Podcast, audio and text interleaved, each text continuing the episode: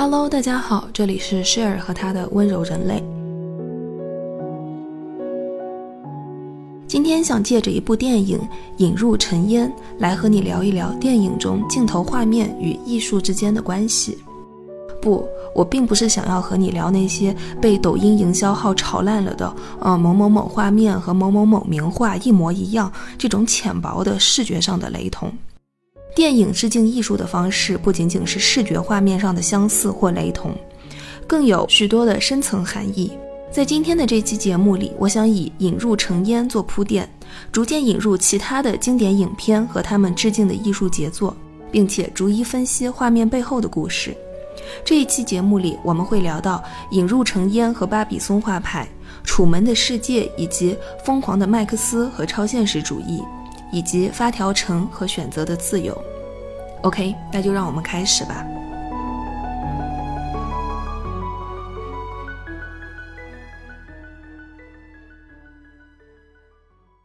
我想做引入成烟这期节目，可以说是就和这部电影本身一样，命途多舛。这个选题缘起九月份的时候，有一家杂志的编辑找我约稿，想要趁着引入尘烟的热度，聊一聊电影背后的艺术美学。当时我就觉得这个选题很适合温柔人类，当时就想着等稿子发了，我要做一期更扩展的播客内容来聊一聊电影镜头与艺术的故事。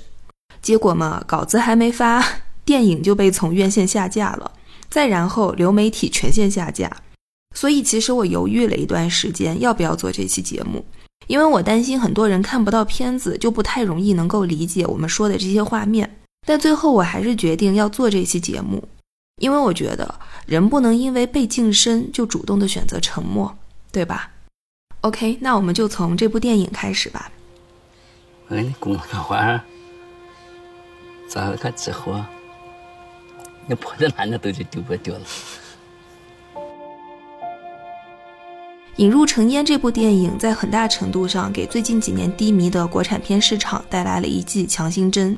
在此之前，国产片，尤其是这种被归类为文艺向、艺术向的国产片，在商业院线中非常不被看好。但是随着上线时间的推移，越来越多看过这部片子的人被打动。产生了大量的自来水宣传效应，上映六十二天总票房过亿，成为了近期低迷影视市场里的一匹黑马。围绕这部片子产生的自发讨论，在社交媒体网站上也有很多，然后它就被禁了。引入尘烟的故事发生在西北农村，体弱多病、不能生育、长期遭受家人毒打虐待的桂英，被安排嫁给了村里的老光棍马有铁结婚。婚房呢是一间破屋，嫁妆是一头驴，两个被命运忽视的人在黄土地上默默的讨生活，在点滴生活细节中从陌生到熟悉，从小心翼翼到惺惺相惜，成为彼此在苍茫人世间的彼此依靠。两个人一起努力打砖盖新房，合力播种麦子，编竹笼养小鸡，全片没有说过一个爱字，却处处透露出相濡以沫。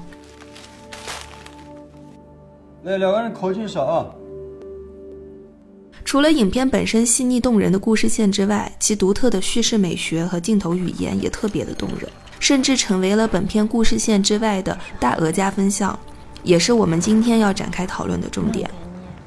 在影片中，我们可以看到巴比松画派代表性艺术家弗朗索瓦·米勒的身影，也能看到荷兰后印象派艺术家梵高的身影。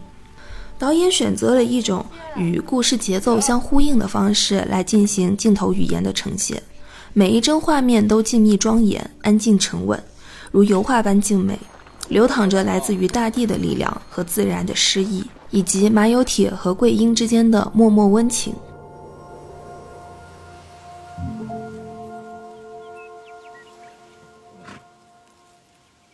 影片中，桂英在丰收后，因为腿脚不便，不能参与繁重的农活，便只好提着篮子在田间弯腰捡拾掉落的麦穗。这一幅与米勒最著名的作品拾穗者有着惊人的相似。同样一望无际的秋收后的麦田同样身着蓝衣蓝帽的农村妇女同样弯腰捡拾麦穗同样珍视自然的馈赠同样在困苦的生活中保留爱的崇高性。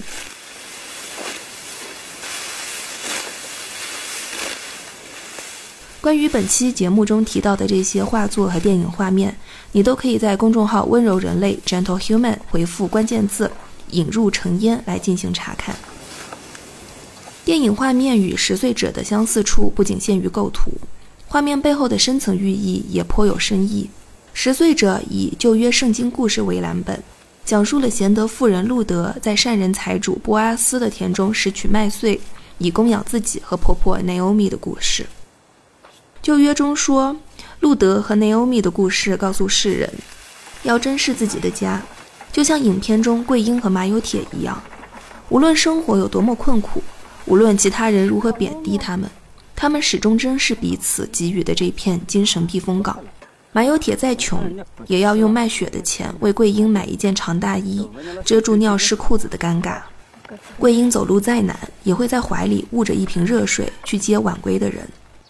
人们通常以为，像桂英和马有铁，像路德和 Naomi 这样的家庭组成是不完美的，是不完整的，是残缺的。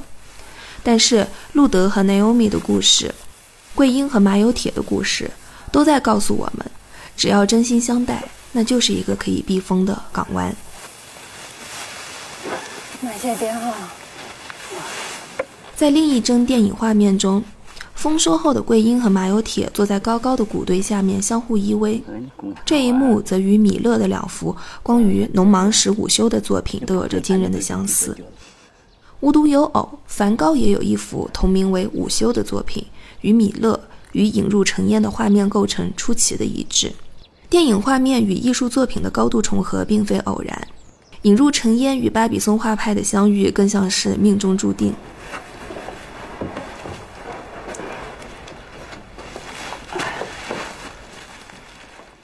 法国大革命后，艺术家们开始把眼光投射到日常生活中。他们认为，绘画应当以忠实的态度描绘生活，写实主义就在这样的背景下诞生了。一群居住于巴黎城外巴比松村的画家，首先开始实验这样的写实画风。他们不再关注王公贵族的绫罗绸缎，或是惊心动魄的宗教历史、神话传说，而是聚焦于大地上的普通人的日常。所以，我们看到了米勒笔下的十岁者，看到了卢梭笔下变幻莫测的森林晚霞，科洛笔下的小镇风光，而巴比松画派对自然的崇尚，也为后世的艺术发展起到了很大的作用。印象派在他们躺平的道路上大步发展，这也就是为什么前文提到的梵高的午休会和米勒的作品如此的相似。回观历史。很多人会好奇，为何巴比松画派会产生如此大的影响？罗曼·罗兰所说的一句话或许能回答这个疑问。罗曼·罗兰在评价米勒的时候说：“从来没有一位画家像他这样，将万物所归的大地给予如此雄伟又伟大的感觉与表现。”同样的，这句话也可以用来解释引入尘烟的逆风翻盘。来自自然和生命的力量是如此的静谧壮美。无需华丽辞藻便能撼动人心，这样一份与自然、与壮阔的天地之美、与劳动的汗水的灵魂共振，深刻地埋藏在我们每一个人的 DNA 里。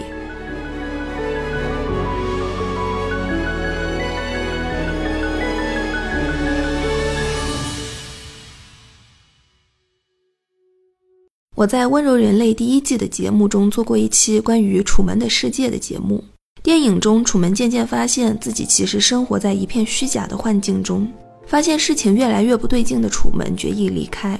他克服心理阴影，驾驶帆船出海，企图离开海景镇。没想到，帆船竟然撞上了墙。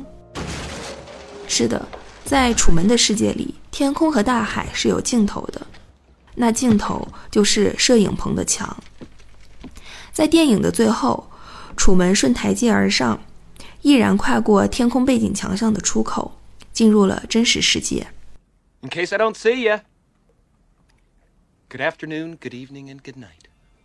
这一幕成为了该部影片最广为流传的标志性画面之一，但它也与奥地利超现实主义画家雷尼·玛格丽特的一幅画有着极高的相似度。而超现实主义也和《楚门的世界》这部影片一样，往往饱含着多重隐喻。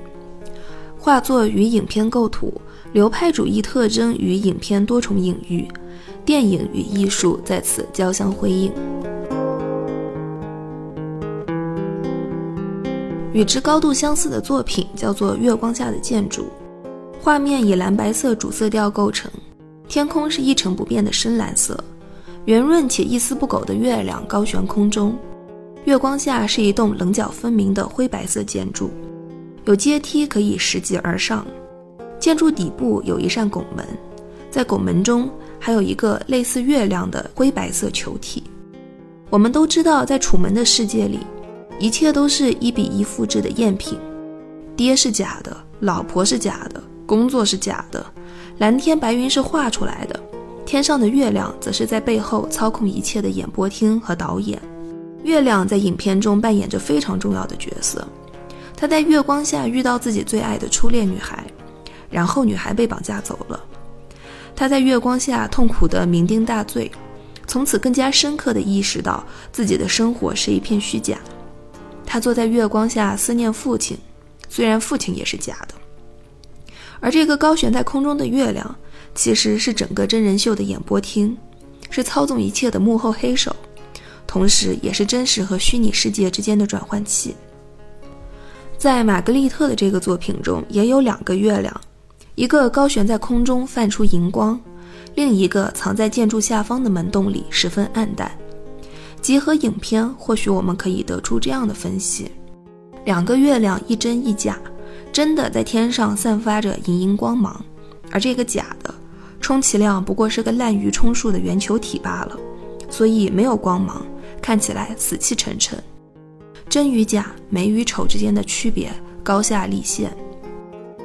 如果你好奇这个死气沉沉的圆球体长什么样，你可以在公众号的相关图文中看到。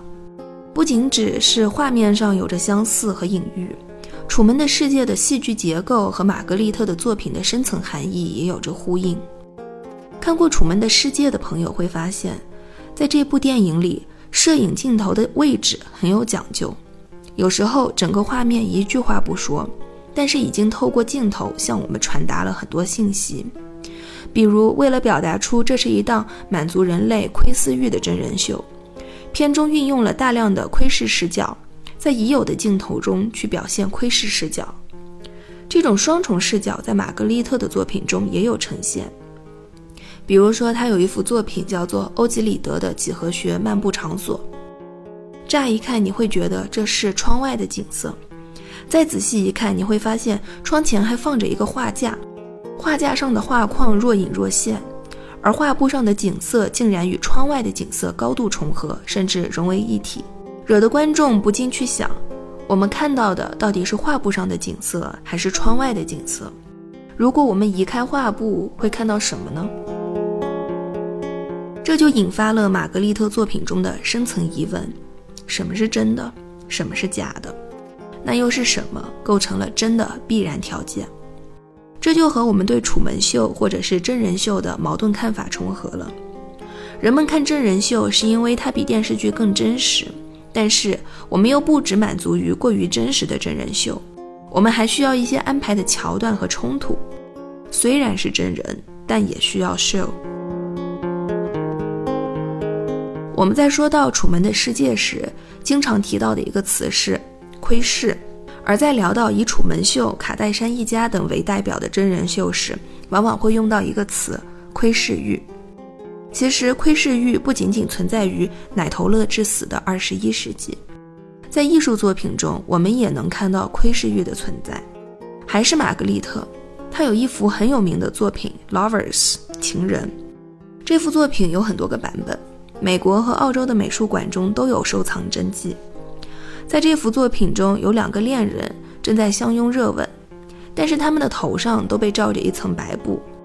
原本相拥而吻的恋人间会让人觉得亲密无间，但是罩上了一层白布后，就有了一丝诡异的疏离感。一百多年来，人们一直想要弄清楚为什么这两个人脸上会盖着白布，但或许我们想要弄清楚白布下面盖着的是什么这个行为本身，恰恰就是玛格丽特的创作意图所在。玛格丽特曾说：“事物底下总有所隐藏，人们对隐藏的、无法看见的东西有着很大的兴趣，总是想要探究这背后到底藏着什么。正是这两块盖住恋人们头部的白布，引发了人们想要一探究竟的好奇，就像《楚门的世界》里那些藏在镜子后面的摄像头一样。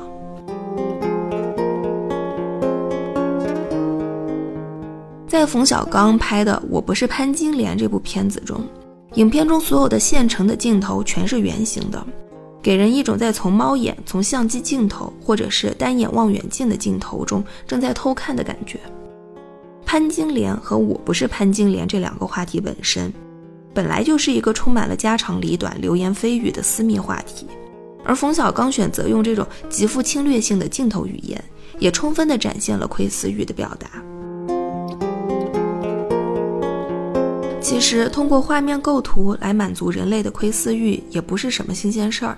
十九世纪新古典主义大师安格尔绘制的几幅土耳其后宫中正在洗澡的玉女图，就采用了这样的手法。他的土耳其玉女图就从传统的方形构图变成了圆形构图。圆形构图会让人想起什么呢？会让人想起从锁孔中偷看。当你从锁孔中偷看的时候，画面就是圆形的。本来挺正常的画面，就因为变成了圆形的，因为在暗戳戳的隐喻说这是偷看的，就带上了一些情色的感觉。这幅作品常常被用来作为西方对东方的居高临下的凝视的范例。从表面上看，这是从锁孔中窥视而来的美女洗澡图，但是进一步分析，这幅画中所透露出来的情色色彩，是一种关于性的剥削性的权力结构。他的意思就是说。老子想看你就看你，你不想被我看也不行。本来毫无色情意义的美女洗澡，因为圆形锁孔的关系，就成为了一种充满情色的被凝视的对象。但是这种凝视不仅仅只存在于性别之间，还存在于文明与文明之间。安格尔一辈子都没有去过所谓的东方，也没有到过土耳其。很多擅长所谓异域、所谓东方题材的艺术家，一辈子都没有到过东方。最远也不过到了埃及。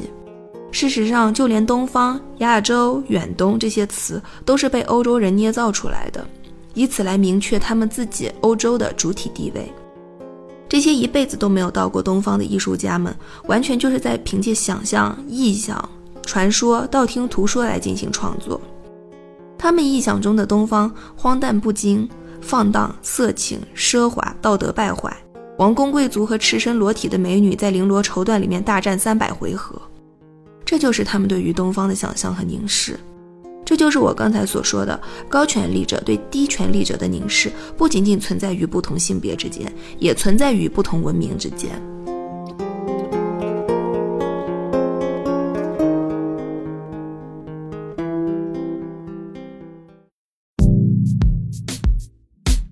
温柔人类播客由 Gentle Human 和 Marcast Media 联合制作出品。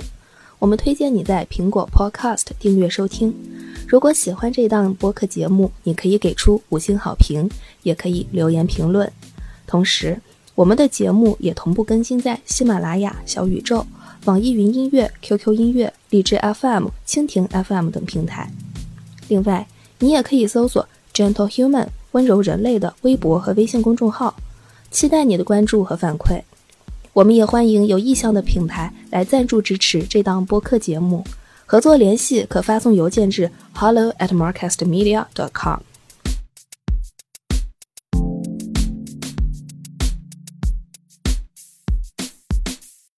在上面我们聊了一下电影和艺术中的镜头感和窥视欲，那接下来我想聊一聊电影的叙述结构和艺术作品的内涵寓意之间的关系。《楚门的世界》采用了戏中戏的叙事结构，第一层戏剧是片中的真人秀，是围绕着楚门秀展开的那一系列预设剧情；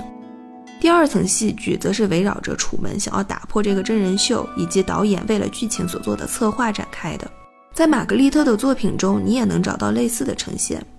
也就是说，他的作品中同样有着双层的寓意。比如说，他有一幅很有名的作品，叫做。这不是一只烟斗，那请问这幅画的画面上画了什么呢？画面上就画了一个烟斗。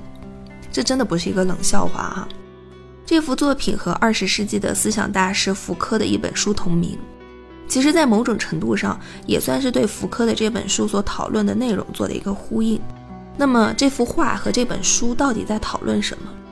他们在讨论一个简单但重要的议题，那就是图像和文字之间的关系真的对等吗？一直以来，我们都习惯了图像和文字之间的对等关系。比如说，这幅画叫《蒙娜丽莎》，那么画中人就一定是蒙娜丽莎；这幅画叫《耶稣受难》，那么画里面的人就一定是耶稣。但是，名字和图像之间出现误差也是常见现象，并且常常公说公有理，婆说婆有理。比如说，在中国的传统绘画中，就经常出现分不清文姬归汉图和昭君出塞图的情况。在中国传统绘画注重形制的表象下。蔡文姬归汉和王昭君出塞这两个意义完全不同的事件，在画卷上的表达方式大差不差，都那样吧，都是一群人骑着一堆马在狂奔。对于历史上的一些作品，到底是文姬归汉呢，还是昭君出塞，至今学界都还有一些争议。这时想想，这不是一只烟斗的寓意，是不是就更能理解文字和图像之间的关系不一定对等的这个理念了呢？再比如说，西方绘画中也经常分不清 Judith 和莎乐美，那这两个的差别就更大了。Judith 是正面人物，是大义灭敌的女勇士；莎乐美是妖女，是以美色魅惑西律王，杀害了圣约翰的坏人。莎乐美和 Judith 唯一的共同点是，她们都是女的，都曾经把男人的头割下来过。所以，对于一些年代久远、传承失序的作品，到底是莎乐美还是 Judith，至今都还分不清。因为看起来都是一个女的提着一个被砍了头的男人的头颅站在那里。这个时候，我们再想一想，这不是一只烟斗里的寓意和他提出来的问题，是否就能够更明白所谓的图像和文字之间真的对等吗？这样的疑问了。这不是一只烟斗这幅作品，它最重要的意义就是引发了观众对于图像的思考。当你开始思考一幅图像背后的意义时，你就不再是被动的接受艺术家思想的人了。通过思考，你主动的参与到了这个过程中。在我看来，古典艺术和现当代艺术之间最大的区别就是观众思考的主动性。大多数古典时期的作品都有着固定的意义和理解的背景，作为后人，我们去研习欣赏时，只能被动的接受来自几百年前的想法。但是现当代艺术或许在技艺上不如过去精美，视觉呈现上不如过去高贵典雅，但是他们更富思考性。这些思考未必会有一个确切的答案，但是不断追问的过程本身就极富启发性。这个时候就再次呼应了前面玛格丽特所说的那句话：事物底下总有所隐藏，人们对隐藏的、无法看见的东西有着很大的兴趣。总是想要探究这背后到底藏着什么。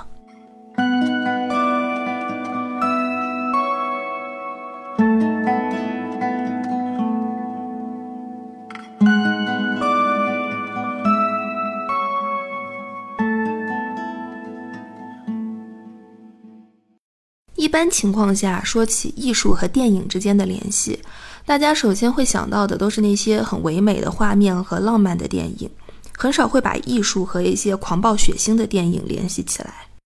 但艺术并不只是徒有表面的美丽，它还赋予思考的深度。所以在很多颇具深度的科幻片中，我们依然能够看到导演致敬的影子。人类历史上第一部科幻剧情长片，一九二七年的大都会，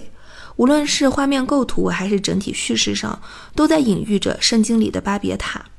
而巴别塔也是艺术中常青树一般的创作主题，而大都会基本上为从那之后至今的反乌托邦科幻片们都定下了基调。无论是近几年的《雪国列车》还是《摩天大楼》，你都能在其中找到大都会的影子。不过这一部分我想要重点聊的不是大都会，我更想要聊一聊疯狂的 Max 和超现实主义艺术家达利之间的联系。in this wasteland, I am the one who runs from both the living and the dead. A man reduced to a single instinct. 在《疯狂的 Max 狂暴之路》里，他描述了末日后的世界。在这个末日后的未来世界里，水和石油是珍贵资源，人人都必须为了生存而奋斗。片中有许多镜头和达利的作品《大象》十分相似，尤其是在影片的情节进入到沼泽之后，此类镜头如果出现一次还能算作是偶然，多次出现则可以被分析为有意为之。《疯狂的 Max》的导演本人在采访中也不掩饰自己对达利的喜爱，更加了坐实此番之境。达利是一个很有时代代表性的艺术家，他本人经历了近代世界最动荡的一段时光，波及全球的一战、二战全给赶上了。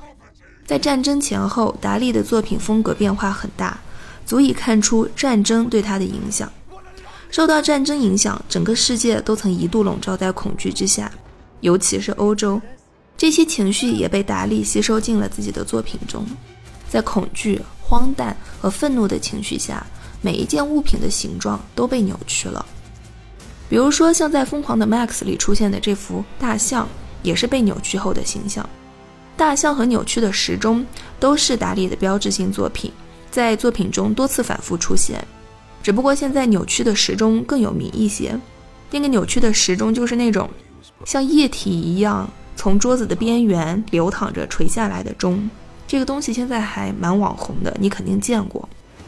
究其原因，为什么这个钟会比大象更有名、更流行呢？可能是因为大部分有大象的作品都属于私人收藏，平常极少参与展览，人们很难看到它的真面目，所以流传的也就不是很广。在达利这幅名为《大象》的画上，画中两头大象身上背负着方尖碑，但是大象的腿却巨长巨细无比。按照比例来估算，可以说是三米高的大象，二十米长的腿，而腿的直径只有十厘米。大象往往会给人沉重的感觉，充满了力量感。一只大象起码上吨重吧，而且它同时还背负着同样上吨重的方尖碑。对比鲜明的是，如此的重量都压在了四根又细又长的腿上，两相对比之下，带来了极大的不真实感。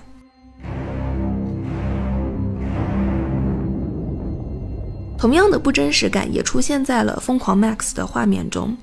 沼泽中的怪物用四根又长又细的腿架着庞大的身躯，让人忍不住思考：这怎么带得动啊？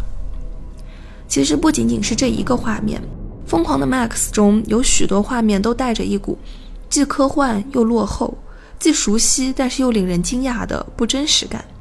比如说，他们那些仿佛来自于蒸汽机时代的汽车，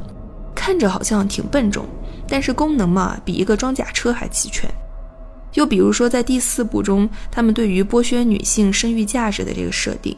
虽然走到这一步很封闭，但是你又会觉得这种剧情的根源好像挺熟悉的。不真实感来自于真实的不真实感，就是超现实主义的一大特点，也是链接起达利和疯狂 Max 的共同点。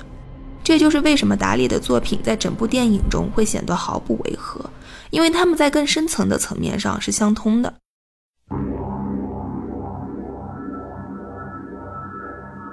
另外一个看起来没有那么美好的场景出现在电影《发条城》里，《发条城》讲了一个曾经无恶不作的少年在犯罪后入狱，为了提前出狱，他在狱中自愿接受特殊的人格治疗。被特殊治疗后的他出狱后再也没有了犯罪的欲望，但他却依然活在周围人的歧视中。最后，他被一群人以正义的名义重新恢复了邪恶的本性。讽刺的是，他一边被迫恢复本性，一边在大声喊着：“我已经好了，我已经好了。”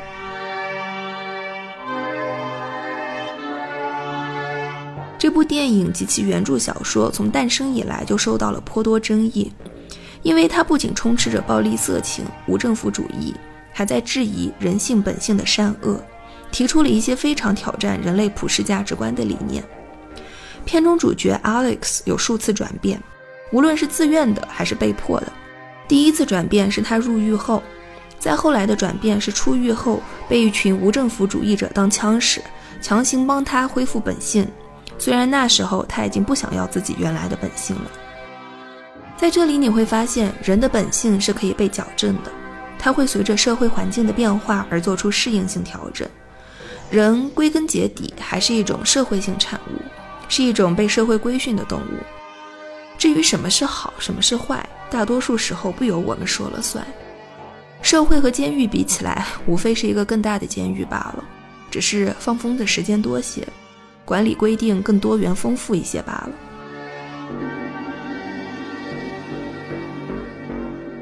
监狱里的牧师在劝解 Alex 时说过一句很有名的台词，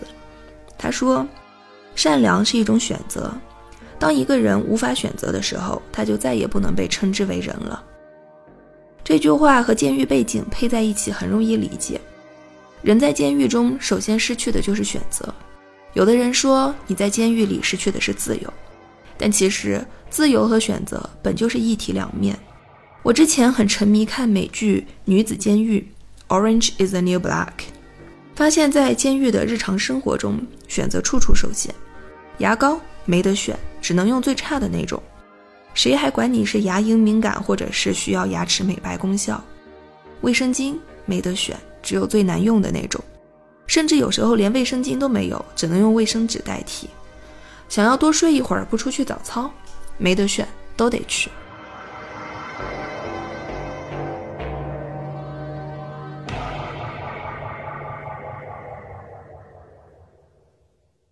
在发条城里有一个场面和梵高的一幅画几乎一模一样。